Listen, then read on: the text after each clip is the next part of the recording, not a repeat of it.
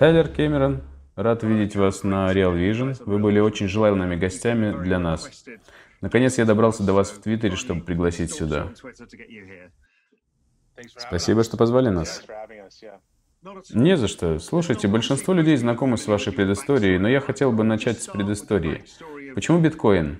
Когда вы стали э, забиткоинены, и как ваше мышление развивалось с тех пор?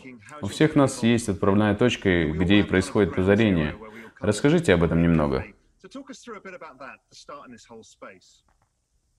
Конечно. На самом деле мы были в отпуске в 2012 в Ибице, где можно найти отличные инвестиции и идеи.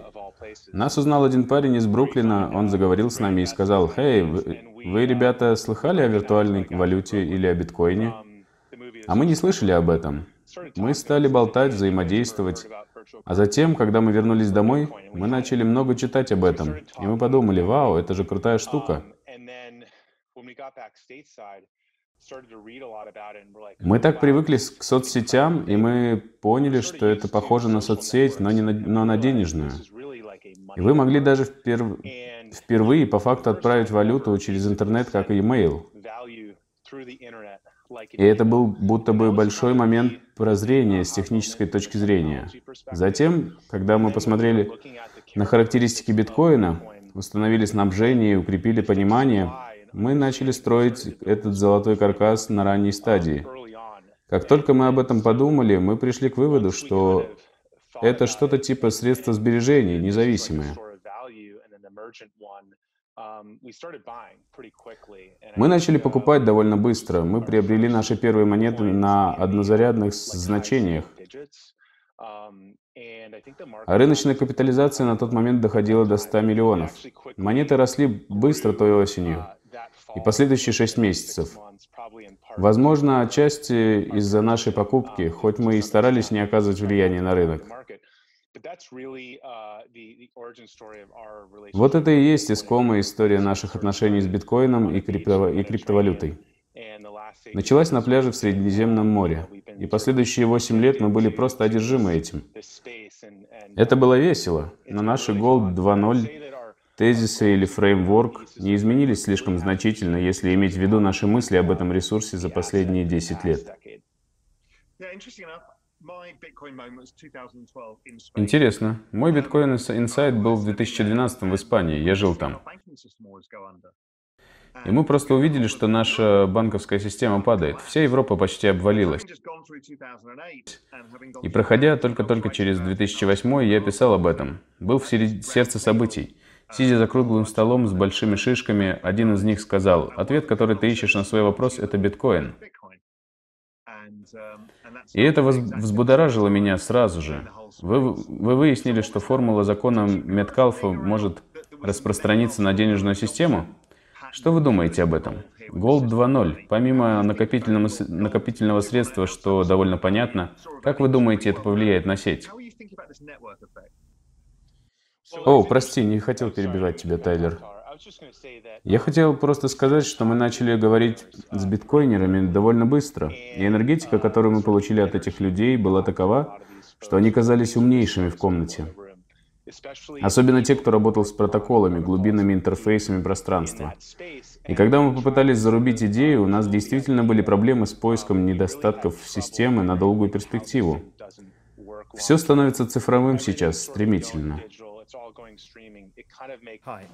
Привет, я Рауль Пал. Простите, что прервал видео, я знаю, что это бесит. Но я хочу сказать вам кое-что важное. Я могу сказать, что если вы действительно хотите принять, понять и научиться тому, что происходит на финансовых рынках, и понять мировую экономику, в эти трудные времена приходите в Real Vision. И это канал лишь небольшая часть, частичка того, что мы делаем. Можете перейти по ссылке realvision.com и увидеть около 20 видео в неделю, которые мы при, произвели в качестве контента. Глубокий анализ и понимание мира вокруг нас. Если вы кликнете по ссылке ниже и перейдете на realvision.com, это будет стоить вам доллар. И я не думаю, что вы от этого обеднеете. И когда мы попытались зарубить идею, у нас действительно были проблемы с поиском недостатков системы на долгую перспективу. Все становится цифровым сейчас стремительно. Имеет ли смысл и то, что наши реальные деньги переходят в онлайн? И первая версия, конечно, состоит в том, что биткоин становится золотом. Мы действительно почувствовали, что это то, что случится, и это было довольно волнующе на тот момент. Тайлер, прости, продолжай. Да, был еще один момент озарения в том, что это были первые деньги, созданные для интернет-сети. Работает это как, как электронная почта. Они не были созданы банкирами, и банковские карты показались чем-то совсем неподходящим. Они были изобретены банкирами до существования интернета. Люди пытались притянуть за уши то, что это все работает и через интернет. PayPal – отличный пример этому. Но если копнуть глубже, карты не работают через интернет. Они не сконструированы специально для интернета. Биткоин был первыми интернет-деньгами в мире.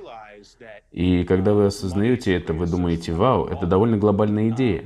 А когда вы осознаете, что деньги – лучшая социальная сеть в мире, биткоин может быть также лучшей соцсетью в мире.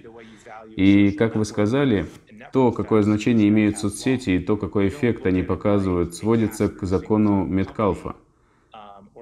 Вы не смотрите на, на это как компания по производству кэша или капитала и не пытаетесь создать модель дискон, дисконтированного потока денег. Вот почему многие люди с Уолл-стрит и сферы финансов косо смотрят на эту валюту. Просто потому, что они смотрят на это через свои рамки. Это же не, как, не компания, у нее нет денежного потока, это просто бесценок, нет истинной ценности. Вместо того, чтобы посмотреть на то, как ценен Facebook и как каждый дополнительный пользователь обеспечивает практическую ценность другому юзеру, даже не подозревая этого. Это если бы я был единственным человеком в мире, у кого есть телефон, это ведь не так ценно, потому что кому я буду звонить? Но если вдруг, Рауль, ты купишь телефон, я могу звонить тебе. И твоя покупка телефона принесет практическую пользу и мне. И таким образом, чем больше людей в мире это сделают, тем более ценным это становится.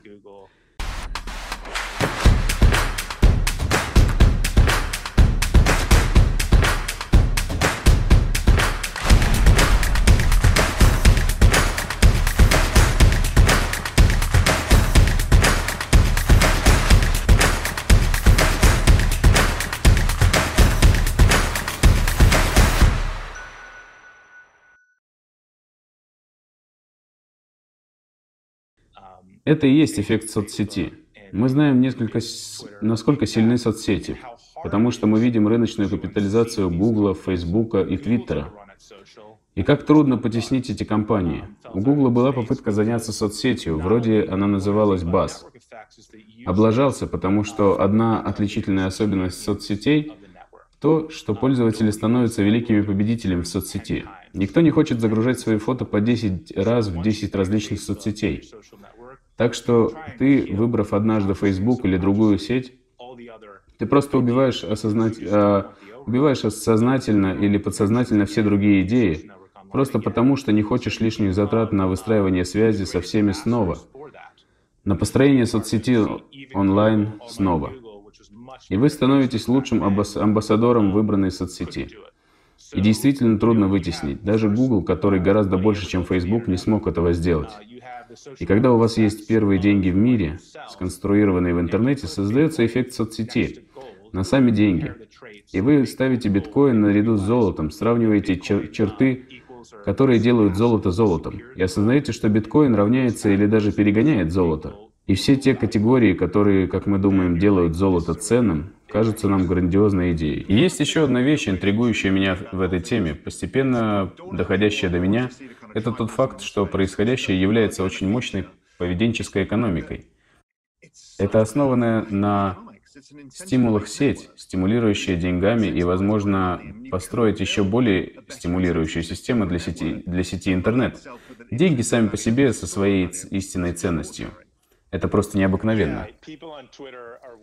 Да, и люди в Твиттере работают на ретвиты, и люди в Фейсбуке работают на лайки. Но с биткоином вы работаете с ценностью.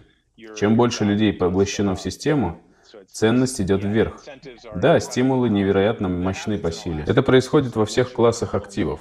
Как только вы становитесь владельцем дома, вы никогда не будете смотреть на свое владение как раньше.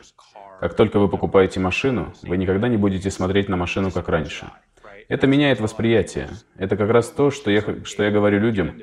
Просто вложите немного средств в биткоин, в крипту. Это заставит вас обучиться, и затем вы поймете суть. И это и есть трансформирован, трансформационный сдвиг, который происходит с людьми. Как только они начинают чувствовать пульсацию. Это очень хорошо. Это как раз то, как обучаюсь я. Мне нужно поставить что-то на риск, немного рискуя своей шкурой. В таком случае мы жертвуем всем своим телом в игре. Мы начинали, э, начали обмен криптовалютой и держателями Gemini, где уже 330 работников. Мы инвестируем в биткоин, эфириум и другие монеты. Все началось с покупки биткоина, изучения биткоина, но не списывания его со счетов. И в действительности, спрашивая различных людей об этом, чего не делают другие. Остальные обычно говорят, о, это очередная схема Понзи. Окей, вы начали инвестировать в 2012-2013 годах, превышение, повышение цен на рынке, коллапс, и это первый коллапс, с которым вы столкнулись. Затем, конечно, у нас был второй. Докуда вы дошли, э, спрашивая себя в ваших тезисах, наблюдая картину 90% спада?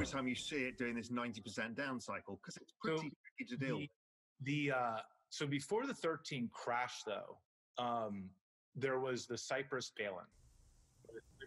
До обвала в 2013 был принудительный обмен ценных бумаг на Кипре. Правительство Кипра сказало, мы собираемся урезать каждый банковский счет с суммой более 100 тысяч долларов на нем. Если у вас есть миллион евро, мы забираем 900 тысяч. Я думаю, вот что случилось. И настало время, когда биткоин действительно стал широко распространен, по крайней мере, среди таких бизнесов, как CNBC, Squawkbox.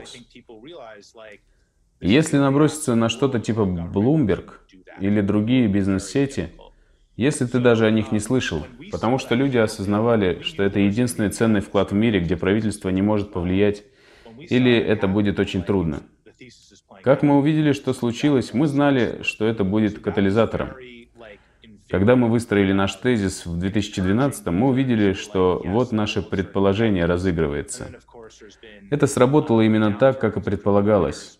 Это очень ободрило и, стимули... и стимулировало.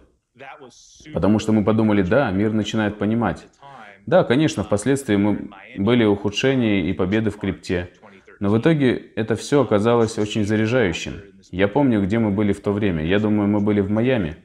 Это был март 2013 -го. Сцена запечатлена в книге Бена Мезрича «Биткоиновые миллионеры», где мы были изображены. Это был довольно волнительный миг, очевидно грустный для Кипра, но обнадеживающий, потому что биткоин уже существовал.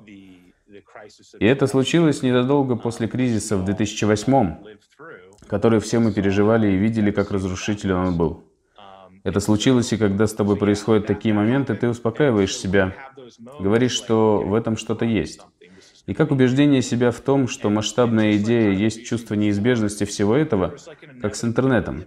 Я просто не смогу придумать причину, почему это не будет работать. И на самом деле отвергнуть биткоин — это как отвергнуть интернет. Для этого нужно реально зачистить кабели и стать Северной Кореей. И это очень рискованная игра для правительства, потому что ты просто отрезаешь государство от интернета. Это не просто биткоин, это, это социальная сеть, это крупная технология, которая является великолепным экономическим драйвером, по крайней мере драйвером экономики США прямо сейчас. По нашим расчетам, правительство должно научиться работать с этим, потому что они не могут это остановить. Остановить биткоин значит остановить интернет.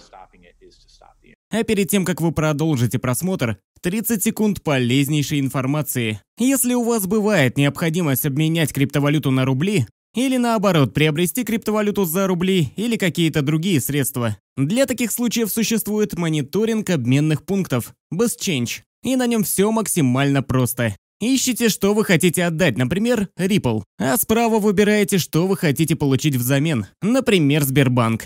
Далее в окошке справа вы увидите отсортированные обменные пункты, курс валюты на них и оставшийся резерв. Тут же вы можете перейти на страницу с отзывами, а также заценить рейтинг этого обменника. И если вас все устраивает, вы можете нажать на ссылку сверху и перейти уже на сайт обменника, где вы можете совершить операцию обмена. Вот так все просто. А теперь продолжайте просмотр.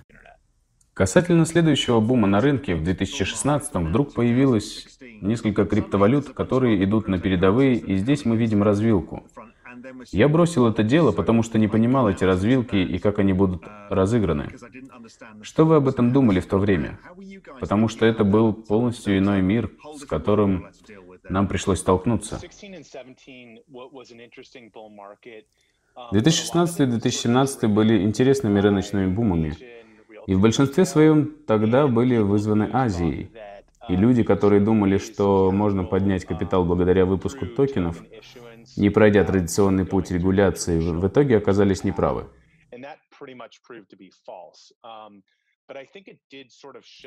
Но эта ситуация показала силу сети Ethereum.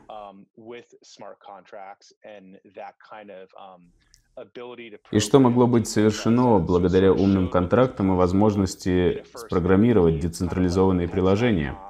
То есть, как бы показало возможности. Это как питомцы.ком в мире крипты. Эфириум начал с малого и сейчас в районе 600. Я до сих пор думаю, что это недооцененный актив. Конечно, биткоин был на волне и поимел очень много розничных покупателей, понимающих его, его свойств и впервые открыт доступ к криптовалюте в мейнстримном понимании. И когда мы были вовлечены в 2012 нам нужно было пользоваться Mt. Gox, который заведовал магическим обменом в реальном времени. Все началось с магических обменов на, карте, на картах, а затем переориентировалось на биткоин, когда биткоин стоил каких-то пенни.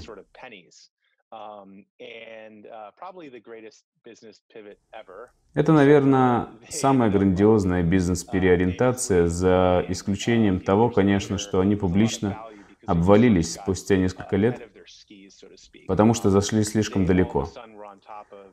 Они вдруг были на вершине с 95% объемом биткоина, торговых операций и миллиардами долларов. А это просто два человека в Токио без лицензии или какой-то реальной инфраструктуры. Но в любом случае мы купили множество наших первых биткоинов на Mt. Gox. Это было волнительное предприятие. Уже в 2017 можно было пользоваться Gemini, обменник, который мы сделали. Можно пойти к дилеру-брокеру или на брокерский счет, открыть онлайн-банк и купить биткоин. Так что он стал гораздо более доступен множеству людей на тот момент, что привело намного больше людей в систему. Чуть позже, конечно же, рынок охладел, и сейчас мы близимся к битку в, тысяч, в 20 тысяч долларов. Это отличная история со множеством отличительных фактов. Один из главнейших фактов – растущий дефицит в режиме работы по всему миру. Не только в США. США на самом деле относительно других стран держится еще ничего.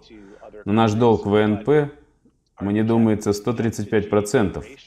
Мы закрываем год на 135%, что выше, чем во время миров... Второй мировой войны.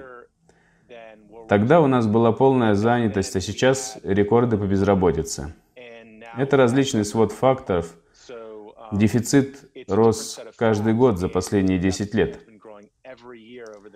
Даже когда мы технически вышли из финансового кризиса в 2008-2009, технический кризис закончился в 2009. Восстановление началось, когда мы вышли из этого цикла и начали путь наверх. Помимо грандиозных бумов на рынке, когда у нас были невероятные скачки на фондовом рынке, не говоря уже о бизнесах и зарплатах, а лишь о фондовом рынке. И сейчас мы тратим больше, чем производим, печатаем деньги, чтобы профинансировать некоторые правительские операции.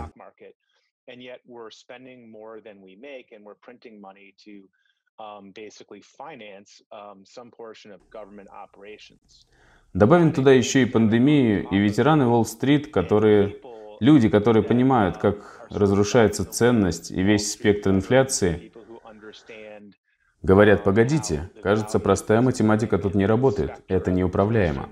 Как мне защитить ценность? И в то время люди начали обращаться к биткоину.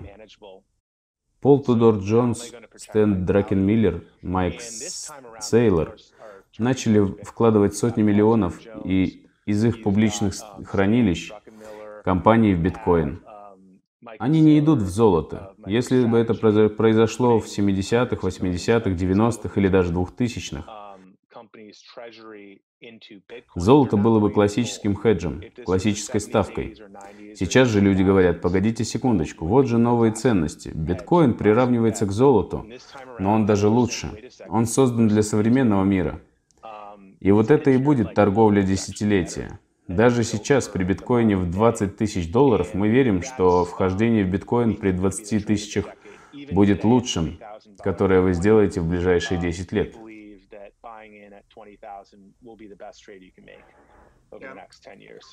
Я выходец из этого макрокомьюнити. Все те ребята мои приятели. Мы все выросли в этом пространстве, один за другим. Дэн Морхед был первым, затем Джон Бербенк, затем, вероятно, Нова. И так, один за другим, все ребята макрокомьюнити приобрели, скрип... приобрели крипто по какой-то причине – это было до пандемии. Настоящее количество альфа, которое вы сможете сгенерировать, и настоящий масштаб возможностей огромен. Сейчас в моих беседах с людьми начинается с заведения банковского аккаунта и заканчивается тем, что каждый начинает вкладываться. И Пол был первым, затем Стэн. И мы видим это буквально повсюду. И вы, ребята, имея обменник, который был построен как основная платформа для начала, были более вовлечены в розницу, но я полагаю, что вы также начали видеть движение и на более высоких уровнях. Да, и мы можем сказать, что имели довольно интересные беседы с очень состоятельными ветеранами Уолл-стрит государственными и инвестиционными фондами, которые колоссально отличаются от себя 8 месяцев или год назад. Люди стали подбираться ближе и начали видеть просвет. И я думаю, что многие из этих искушенных инвесторов начали потихоньку покупать биткоин. Это то, что мы слышали и видели. Затем, конечно, некоторые люди придали это гласности. Сейчас это народное сообщество сильно отличается от того, что было раньше. Gemini удовлетворяет целый спектр потребностей. В какое-то время мы сфокусировались на продуктах правительственного типа и подобных трастов, аудитах и вещах типа соответствия требованиям рынка и так далее. Потом, что очень важно для высшей ячейки, это то, чего они ожидали получить от нашей платформы. И одна из вещей, которая была повреждена в крипте – доверие – Появляются истории с заголовками о воровстве, они пугают людей, что очень горько, потому что больше людей было бы в крипте, если бы решение, если бы ранние предприниматели лучше работали над защитой их клиентов. Это было бы большой, это было большой частью нашей аудитории. Конструирование одной из безопаснейших надежных платформ.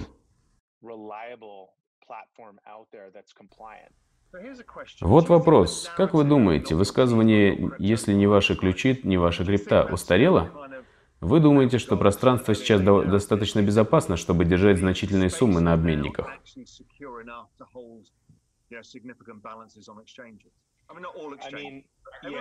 Не ваш сейф, не ваше золото, не ваш сервер, не ваши имейлы. Не ваш сервер, не ваши твиты. Твиттер взломали, да? Угу. Или вас могут выгнать с платформы. Мы думаем, что это целый спектр. Тайлер, ты хотел что-то сказать? Давай. Да, я хотел сказать, вы посмотрите, думаю, э, что многие будут просто параноить или доверять только золоту, и никогда не сможет доверять Gemini. Но основные обмены в пространстве не сталкивались с инцидентами годами. Мы сами, Gemini, Coinbase, Kraken, мы не сталкивались с инцидентами. Мы на самом деле все, все держим активы ценности в миллиарды долларов. Пространство не просто готово, оно это делает и продолжает делать. Я думаю, что среднестатистический человек готов доверять отправку имейлов по Google из-за простоты использования, надежности и простоты Gmail. Очень мало людей обладают энергией и навыками, чтобы создать собственный email-сервер Думаю, что мы увидим схожую картину с email и крипто, типа пиратского радио. И все это крайнее обеспечение безопасности никогда не достигнет глобального предпринятия. Это не значит, что другая сторона менее безопасна. Она просто требует много веры в нас.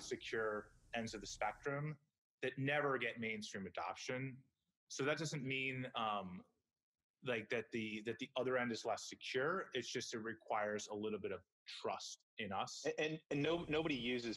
Никто не использует PGP. Это слишком раздражает. Мы используем это, очевидно, у среднестатистического пользователя никогда не было. Мы используем PGP, чтобы понимать, насколько безопасна информация. В точку. Это совсем не универсальная программа. Это о том, что ты делаешь, а что пытаешься. Если пытаешься передать пароли или секретные ключи, очевидно, нужно зашифровать информацию. Но проблема всегда в UX и, прост, и в простоте пользования. И вот почему мы думаем, что 95% людей или подавляющее большинство хотят использовать простые и надежные платформы, как Gemini, чтобы войти в крипту. Я был в AOL, заходил в, интер в интернет с, по AOL сидером, и они предоставляли доступ, доступ к миллиону людей по всему миру. У меня до сих пор нет email Area на AOL. У некоторых людей он есть, они не остались на AOL, и это окей.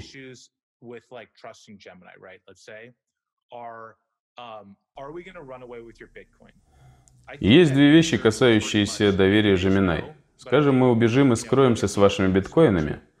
Думаю, что нет. Некоторые люди также думают, что ответ нет. Мы регулируемся Госдепартаментом Нью-Йорка по финансовым структурам.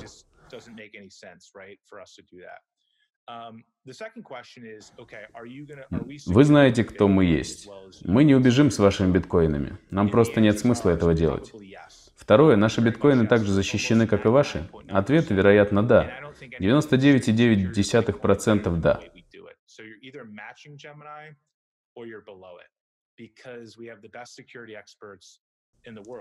Я не думаю, что кто-то может защитить ваши биткоины лучше, чем это делаем мы. У нас лучшие эксперты по безопасности в мире. И наша система хранения обеспечена аппаратными модулями защиты. Она рассредоточена, обеспечена охраной.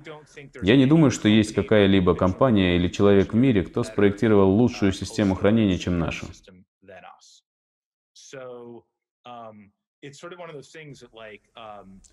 Это одна из тех областей, которую лучше предоставить экспертам.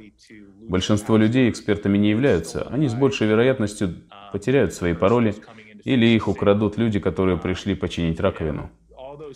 И все эти истории от людей, которые замусорят, а потом очищают его, это очень тяжелая проблема. Мы потратили годы и много денег, множество экспертов решают ее. И шанс того, что кто-то решит проблему лучше, чем мы, очень малый. И остается один вопрос. Можете ли вы доверять нам, что мы не убежим от проблемы? Думаю, ответ «да». Вот почему 99% людей будут использовать Gemini и Coinbase, а не делать что-то самостоятельно. Потому что большая вероятность налажать.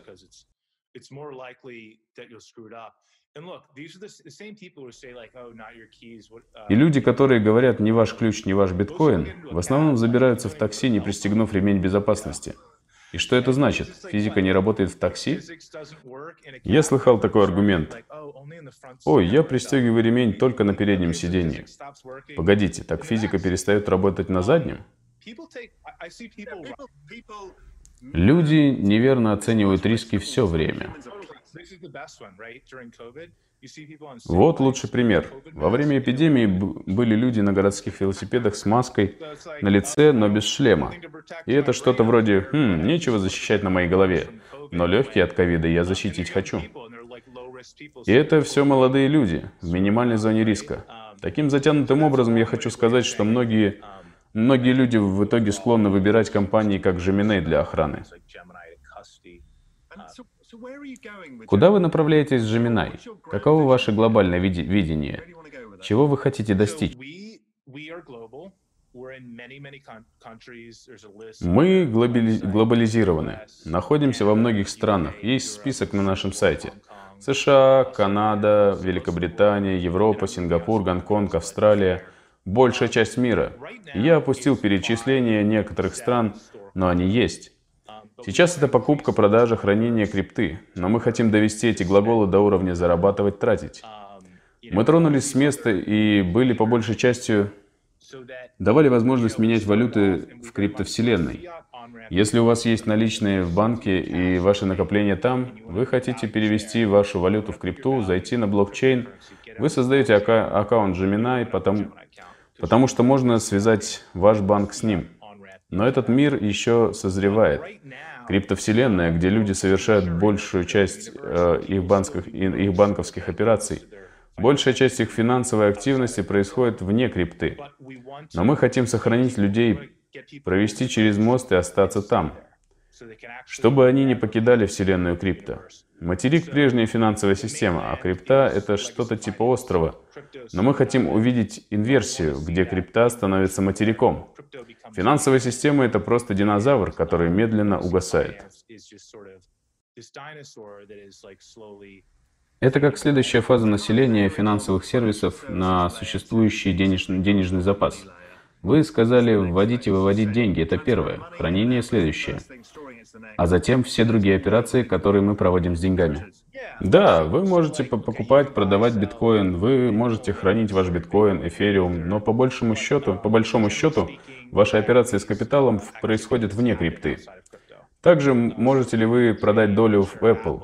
Gemini — универсальная финансовая организация. Биткоин — золото на блокчейн, эфириум уже как цифровая нефть. Но каждый актив в будущем будет на блокчейне. Доли, которые мы уже наблюдаем с этим нефункционирующими токенами, цифровыми, цифровым искусством и, коллекционир...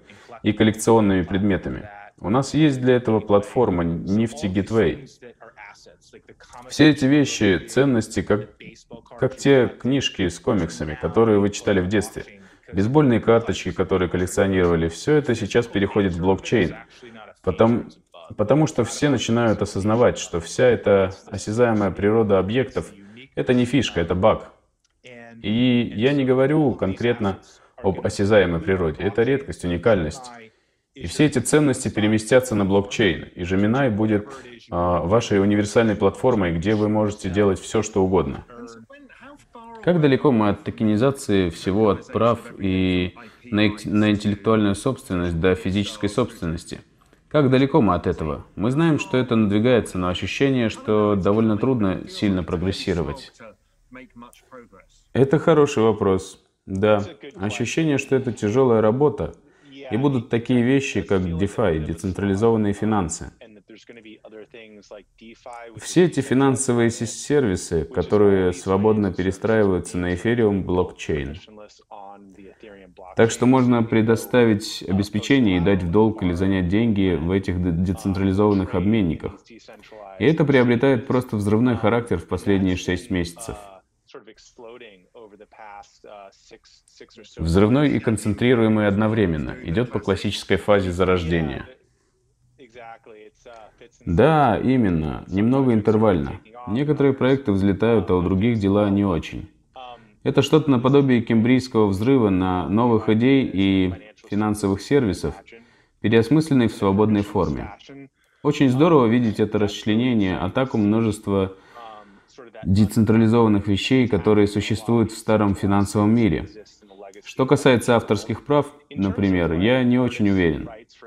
Я думаю, вероятно, будет приличный шаг вперед в последующие 10 лет. Я точно не уверен, откуда его ждать. Если вы смотрели фильм «В поисках сахарного человека», его нашли по следу денег. Они задались вопросом, куда направляются все эти королевские деньги. Они отследили их до какого-то почтового ящика в Детройте, и им удалось обнаружить его таким образом. Когда вы смотрите на людей, если вы когда-либо занимались коммерцией или роялти, и иногда эти, это роялти стоит меньше, чем почтовый сбор марки – они отправляют тебе роялти, а вы говорите всего 20 центов. Это нехорошо.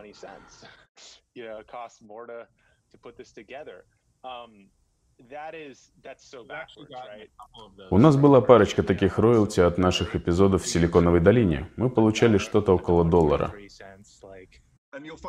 И вы выясните, что каждый посредник забирает всю середину. Я имею в виду, что у вас могло быть 3 доллара.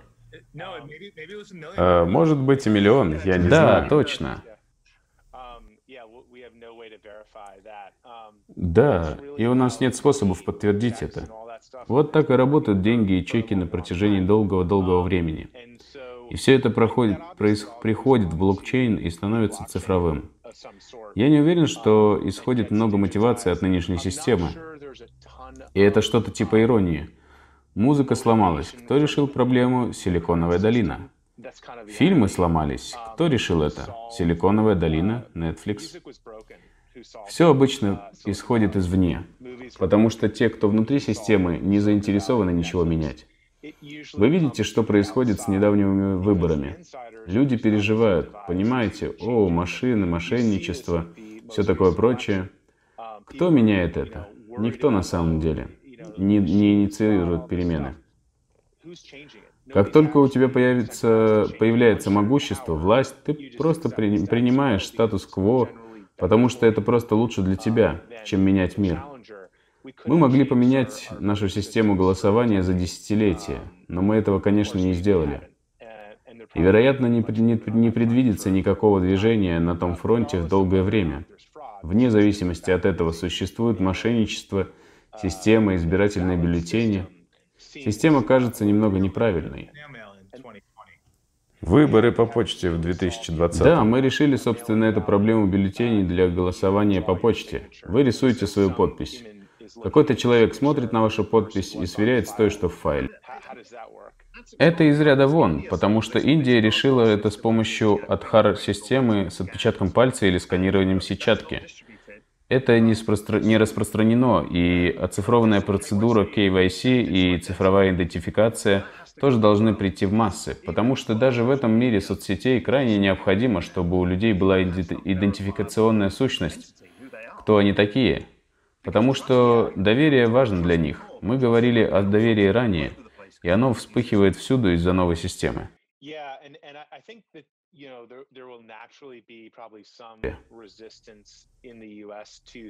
Да, я думаю, что можно ждать некоторое противостояние в США к вещам типа сканирования сетчатки и тому подобное.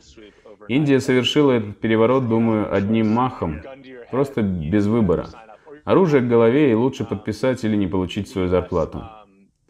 Я думаю, много людей были против этого.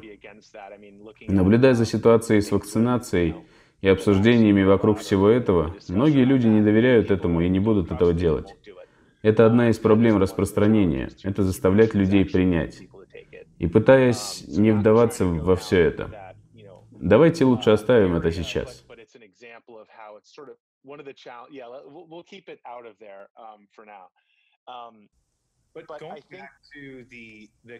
Возвращаясь к обсуждению конвертирования, мы имели дело с подобным в нефти Gateway.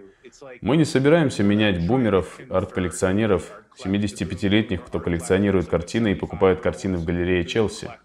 Это наша коллекция для следующего поколения.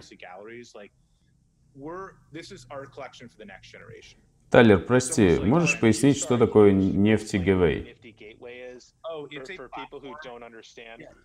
Конечно, это платформа для покупки, продажи и хранения NFT. На сленге можно говорить «neftis». По сути, это один из ресурсов, который предоставляет искусство, как цифровое искусство или коллекционные токены. И художники могут пойти на нефти Gateway и создать арт-работу, например, 10 изданий или 2 из двух. И все это укреплено дефицитом, укреплено блокчейном. И если подумать об этом как об Инстаграм, то вы можете пойти в Инстаграм, кликнуть для лайка. А что, если бы каждая картинка на профиле художника была бы активом? И их могло быть всего 5 или 10 экземпляров. Вместо клика и лайка вы могли бы по факту приобрести, и это был бы такой продовольственный рынок. Вы обладаете одним из пяти экземпляров в мире, и их не будет никогда больше, чем 5.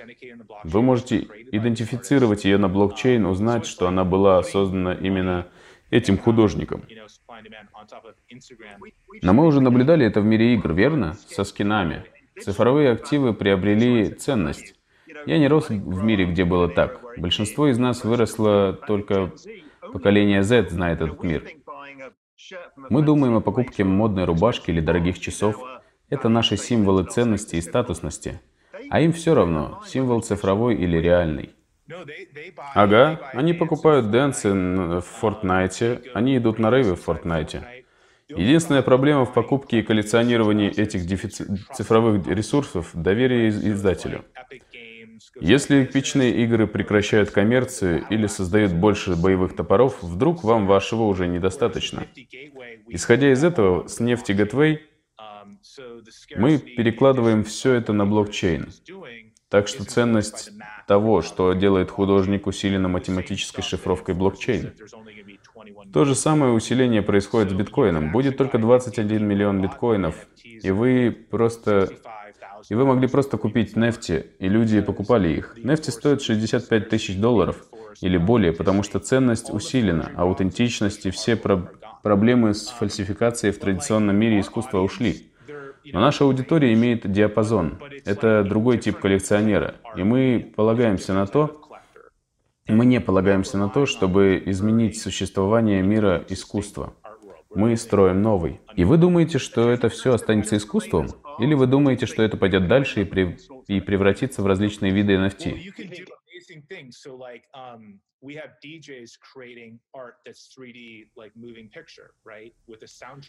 Ну, можно сделать различные вещи. У нас здесь диджеи, которые создают 3D-движущиеся картинки с саундтреками. И вы единственный человек в мире, который обладает этим музыкальным видео. Виртуальное искусство существовало в мире всегда, но как его укомплектовать, как его купить? Как художник создает цифровое искусство и продает его или делает его ценностью?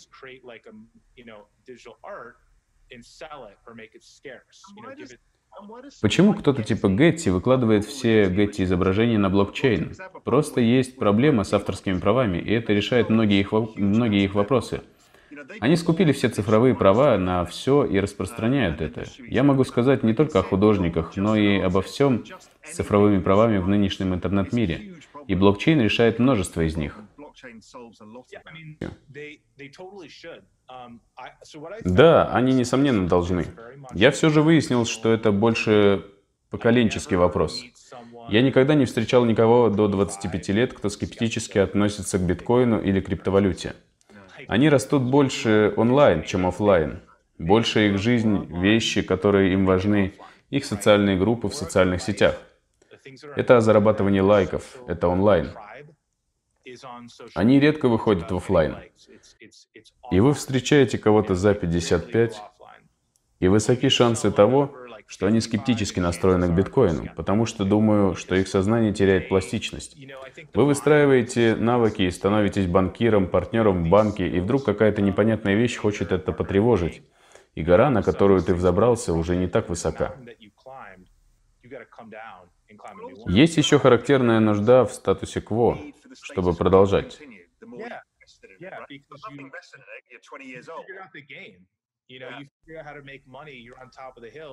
Конечно, до сих пор надо делать деньги. Ты на вершине холма, это отличная игра, пусть она продолжается. Вы поколение Z, которому нечего терять. Вы не тратили 25 лет на выстраивание ресурсов, навыков и компетенций, которые сейчас нужно подорвать, чтобы идти в ногу со временем. Это чистый лист. И когда кто-то говорит биткоин, вы говорите круто, что это? Это ново. Но если взгляды уже глубоко устоялись, это инноваторская дилемма. И вот почему компании прекращают вводить инновации. Они просто защищают франшизу. Они умирают медленной или же очень быстрой смертью.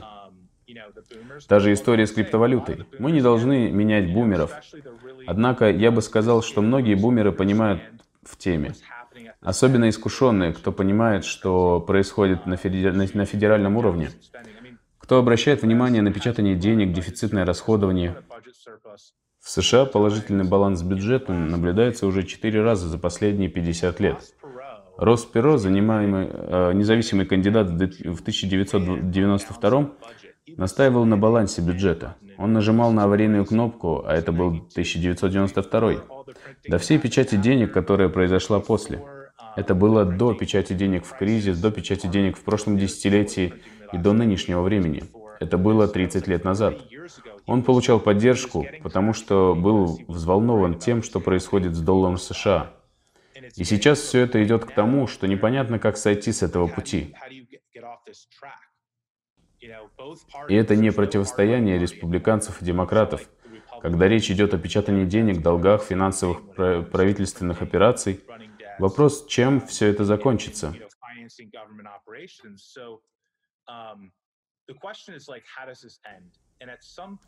И в какой-то степени математика становится такой, невозможной.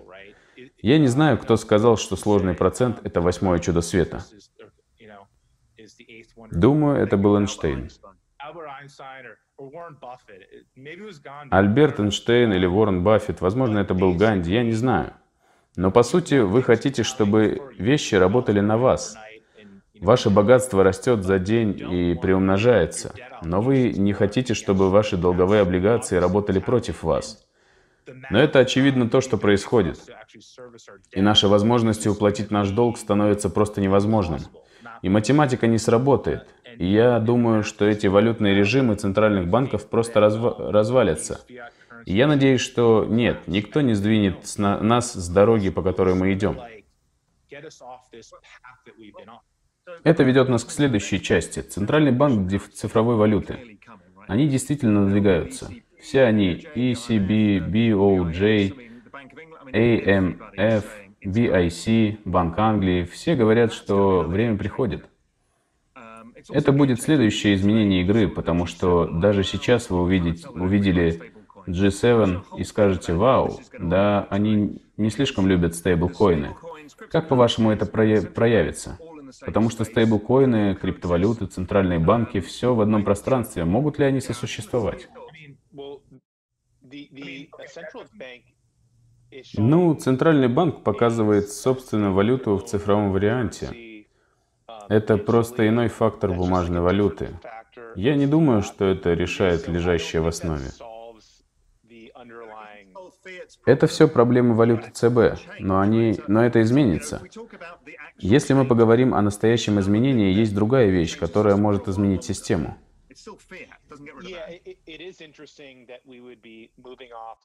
Да, это интересно, что мы сдвинемся с физической печати денег к блокчейн э, или подобной системе. Я думаю, что это плюс для всего пространства. Но все равно это отбрасывает меня к проблеме валют. Я думаю, что причина, по которой центральные банки не любят стейблкоины, временная итерация, потому что они имитированы приватными организациями. И одна из компаний, которая хочет имитировать, является одной из крупнейших в мире. Это Facebook. Это крупнейший проект с крупнейшими масштабами или потенциальным масштабированием. Деньги были владением государства долгое-долгое время, и они не хотят упускать этот контроль. И я думаю, что вот откуда весь этот фат вокруг стейблкоинов берется. Тайлер, ты обдумывал этот вопрос гораздо более тщательно. Да, банкиры были защитниками валют. Они главные распространители валюты. Когда банк ее выпускает, и вдруг Facebook или какая-то приватная техническая организация становится эмитентом этих стейблкоинов. Я думаю, это в большей степени исходит от банкиров, которые не хотят терять свои позиции на постах. И когда правительство печатает деньги или что-то такое, все это доходит до нас. Банкиры – добытчики валюты Центрального банка. Они предоставляют услуги, им платят.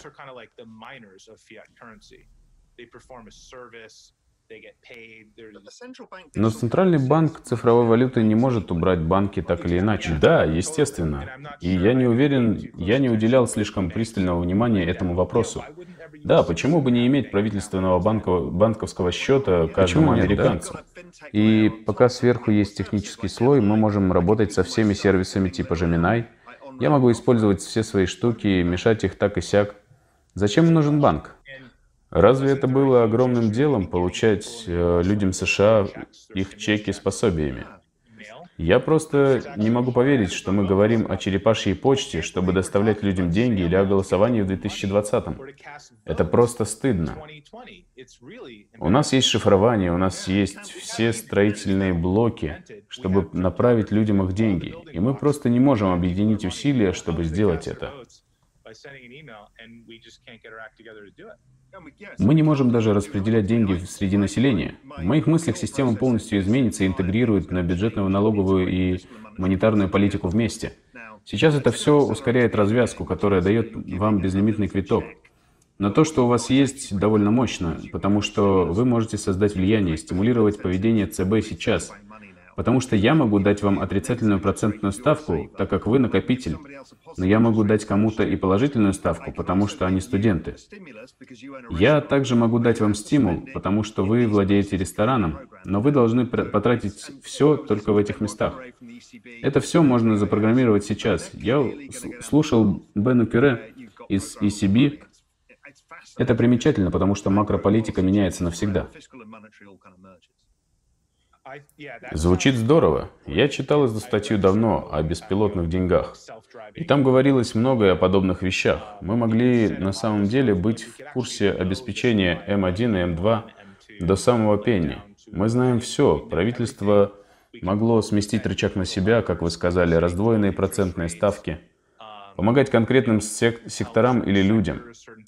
Это было бы более научно, продвинуто и основано на данных. Да, можно увидеть большие объемы данных, можно использовать поведенческие науки, можно создавать всякие виды, виды систем, основанных на стимулах. Вот правительство, о котором мы говорим. И они облажаются с, этой, с этим по полной, став Китаем, потому что не смогут сдержаться так, как хотят власти. Да, да. И, возможно, это принесло бы некоторую ясность.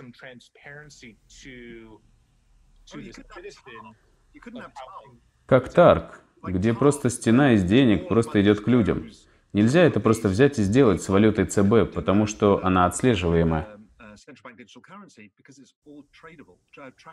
И как проходят все эти беседы за кулисами? Это что-то типа волшебника из страны Оз. Правительство — это тайна, и нет ясности в том, как принимаются решения. Это будто бы мгновение волшебной палочки. Сильнейшие говорят то одно, то другое. Это безумие. Вы бы никогда не изобрели деньги и не сделали бы их такими, как в США. Давайте поставим 12 человек за кулисами и дадим им вытащить все, а, распространить эту элитному классу банкиров, и все пройдет отлично. Нет сомнений, почему банкиры уходят пешком, когда случается какое-то происшествие. Больше прозрачности, научного анализа данных за кулисами. Но это все замечательно. Мне нравится тот факт, что биткоин не исходит от правительства. Мне нравится, что есть соревновательный момент. Потом люди просто могут взять этот выбор коинов, как в китайском меню, и начать доверять Gemini Stablecoin, потому что я знаю тех близнецов, или я видел их в том подкасте, или собираются, собираться купить DAI, использовать DAI из-за алгоритмов. Биткоин не правительственный, это просто цифровое золото. И США довольно привилегированное государство, потому что у нас довольно хорошая главная валюта. Но Зимбабве, Венесуэла, Аргентина — это грустно. Богатство, которое просто разрушается инфляцией и дефолтной валютой. Они садятся на паромы через Уругвай, чтобы получить доллары. Ты покупаешь мотоциклы, кирпичи, делаешь всяческие странные вещи, просто потому что не можешь доверять валюте. Людям нужны варианты. Правительство должно прекратить монополизацию, потому что, как известно, власть развращает.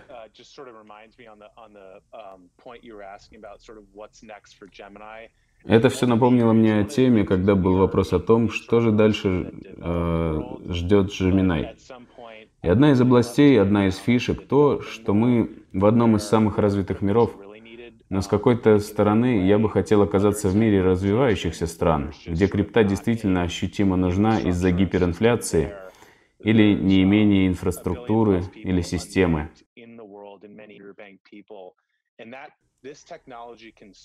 В мире множество людей без банковского счета, и эта технология может быть решением этой проблемы, лучшим решением.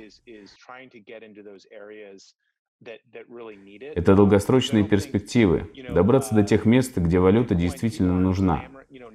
Потому что я не думаю, что биткоин, знаете, сейчас люди видят свет в США, но не обязательно подавляющее большинство, как Венесуэла и другие страны с гиперинфляцией.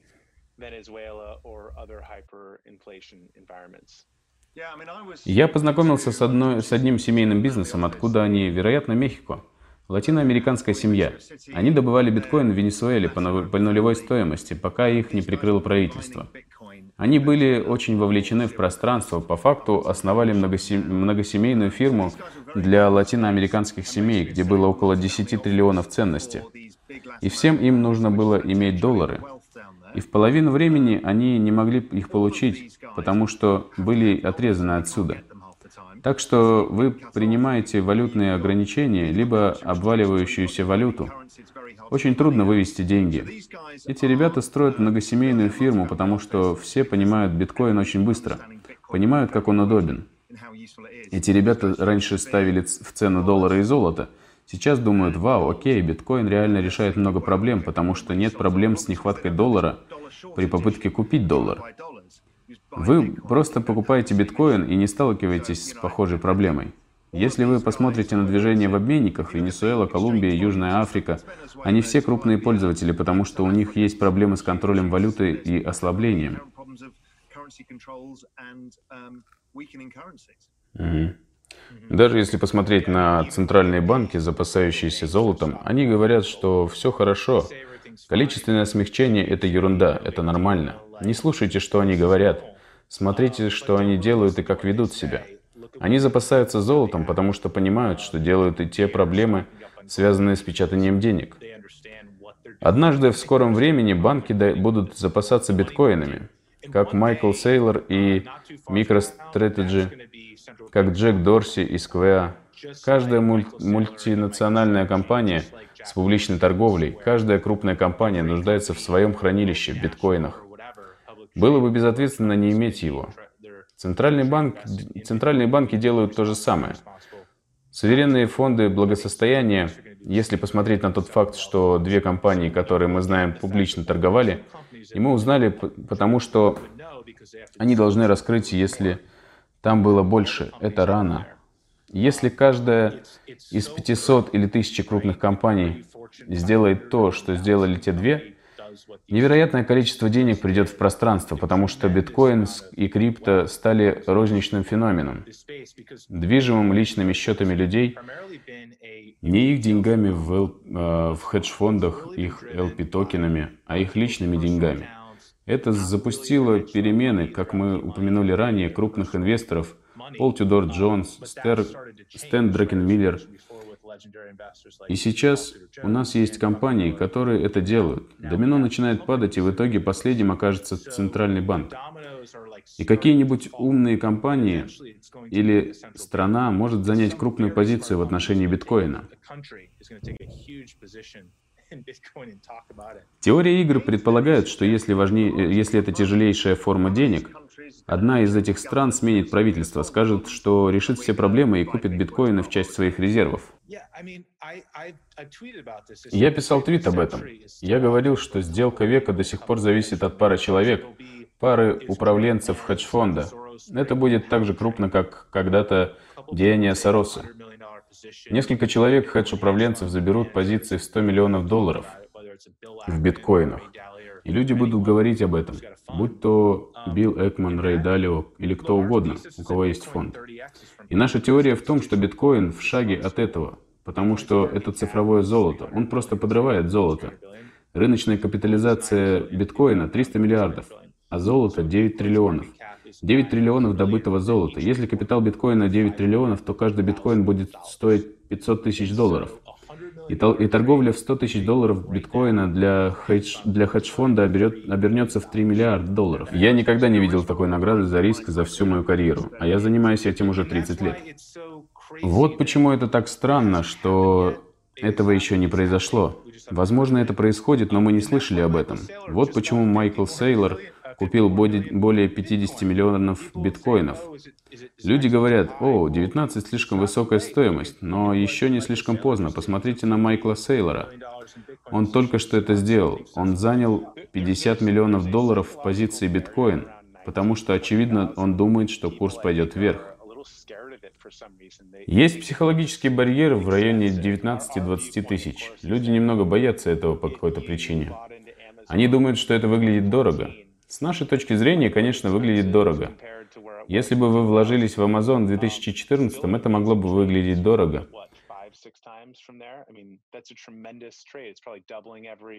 Когда это было в 2000-х? Крутая сделка составляет сколько? В 5-6 раз больше той суммы? Это невероятнейшая сделка. И она удваивалась каждый год. Мы думаем, что будет увеличение в 25-30 раз, если биткоин сместит золото.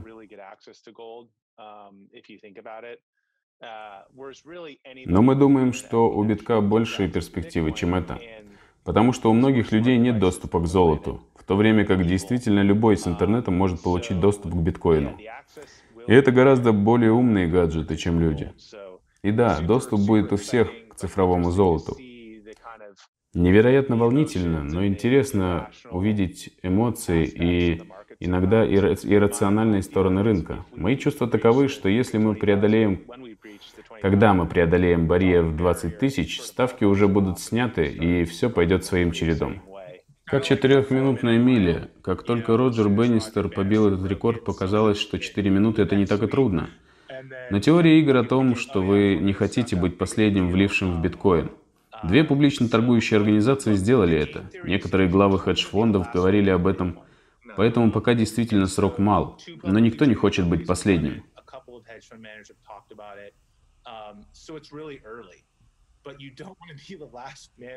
Однажды мне дали хороший совет. Мы люди, верно? Люди довольно глупые. Мы привязываемся к определенным вещам.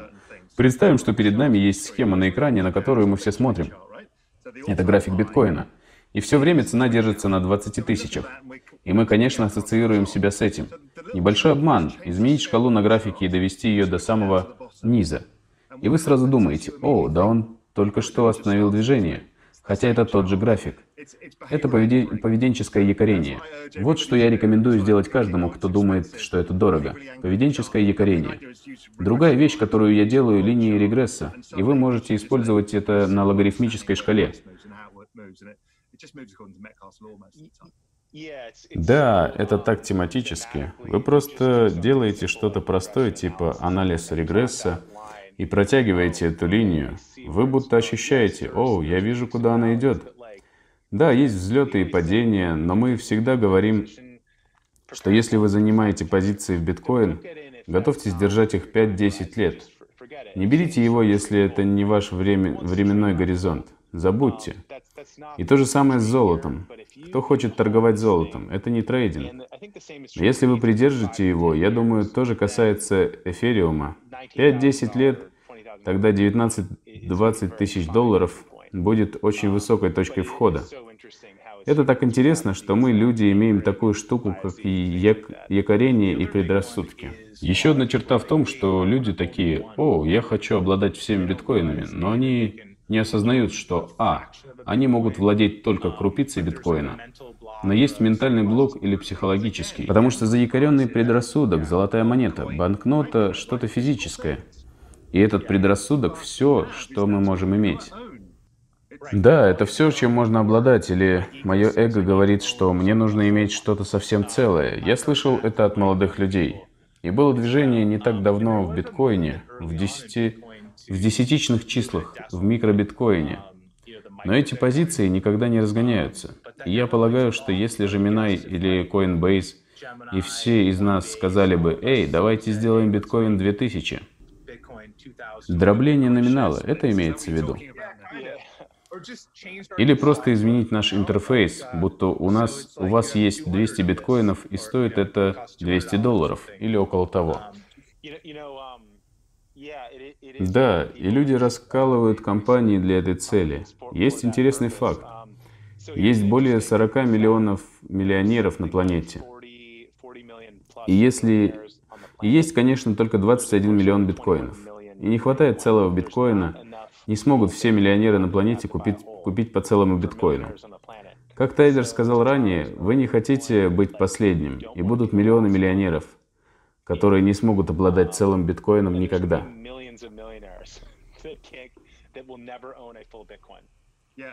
Мне нравится это.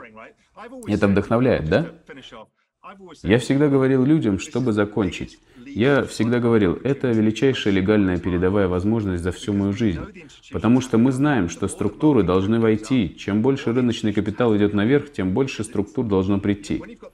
Это забавная петля рефлексии. Когда у вас есть крутейший вид ресурса на Земле, структуры инвестируют в рыночный капитал, и это притягивает структуры, что ведет рыночный капитал вверх, что притягивает организации. Этот цикл проигрывается снова и снова.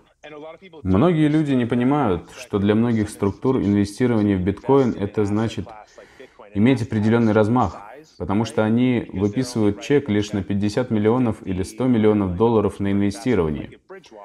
Как если бы Bridgewater, один из самых крупных макро-хедж-фондов, э, сказал, «Хей, мы хотим вложить в биткоин». Они не собираются покупать миллионы долларов. Они собираются покупать миллиарды плюс доллары. Если они посмотрят на рынок или диапазон, или ликвидность, всего 100 миллионов долларов, они могут сказать, ну, если мы купим 1%, мы будем обладателями слишком большой части. Давайте просто подождем, чтобы получить более дорогую стоимость. Парадоксально, и тогда мы можем войти. И мы попадаем в такой порог, когда структуры могут войти, основываясь на их правилах. Есть организации, которые хотят войти и хотели войти на 100 миллиардов, но не смогли убедить глав организации. Это очень трудно. Сейчас цены растут, всем нужно покупать, потому что цена растет, надо входить. Вот это будет опыт, конечно.